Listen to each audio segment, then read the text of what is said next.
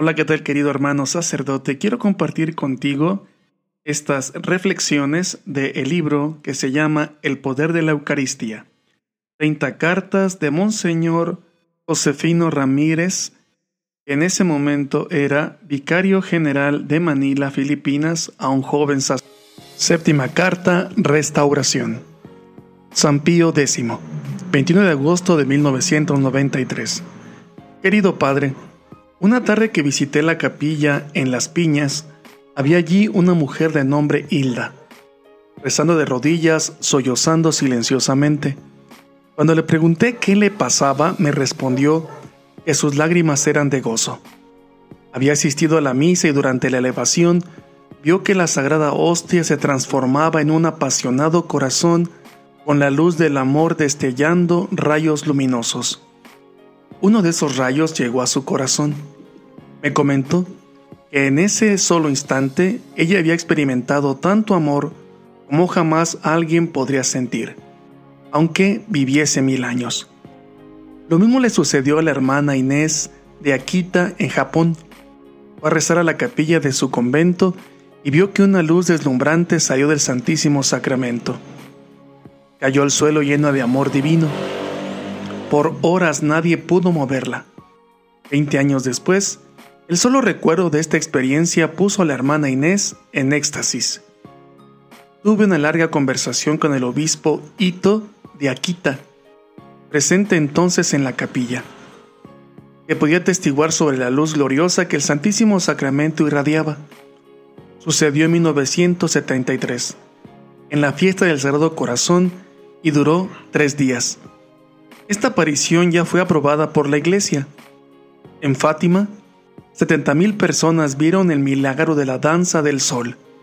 El sol en el cielo es un signo del Hijo de Dios en el Santísimo Sacramento.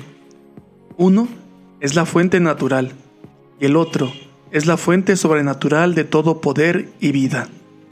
Por eso, todas las custodias son hechas de, en forma de un sol refulgente. El milagro de Fátima presagia el gran milagro eucarístico que sucederá. Lo sucedido en Akita nos muestra el significado de aquel milagro. En todo lugar en que se adore a Jesús en el Santísimo Sacramento, la luz de su amor iluminará como el amanecer para que todos la puedan ver. Tan pronto como haya suficientes capillas de adoración perpetua que satisfagan la justicia divina de Dios, él mostrará al mundo entero su divina misericordia, revelando lo oculto y haciendo visible lo escondido, la luz de su amor en el Santísimo Sacramento. Lo que un día vio la hermana Inés, lo verá el mundo entero. Será la luz gloriosa de su amor. Tendrá el poder de penetrar en cada corazón, no importa lo frío y cruel que fuese.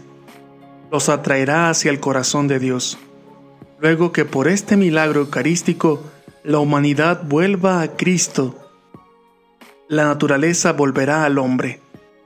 Entonces tendremos un segundo, nuevo y más glorioso paraíso terrenal. Este es el lema del gran Papa y Santo cuya fiesta celebramos hoy. Restaurar todas las cosas en Cristo. Querido amigo, haz que este lema te incite a establecer la adoración perpetua en tu parroquia. La primera gracia que se obtiene es la restauración. Cada hora santa acerca el día en que Jesús restaurará todas las cosas en Él mismo. Solo cuando lo glorifiquemos en el Santísimo Sacramento con nuestro amor, manifestará la gloria de su amor a toda la humanidad.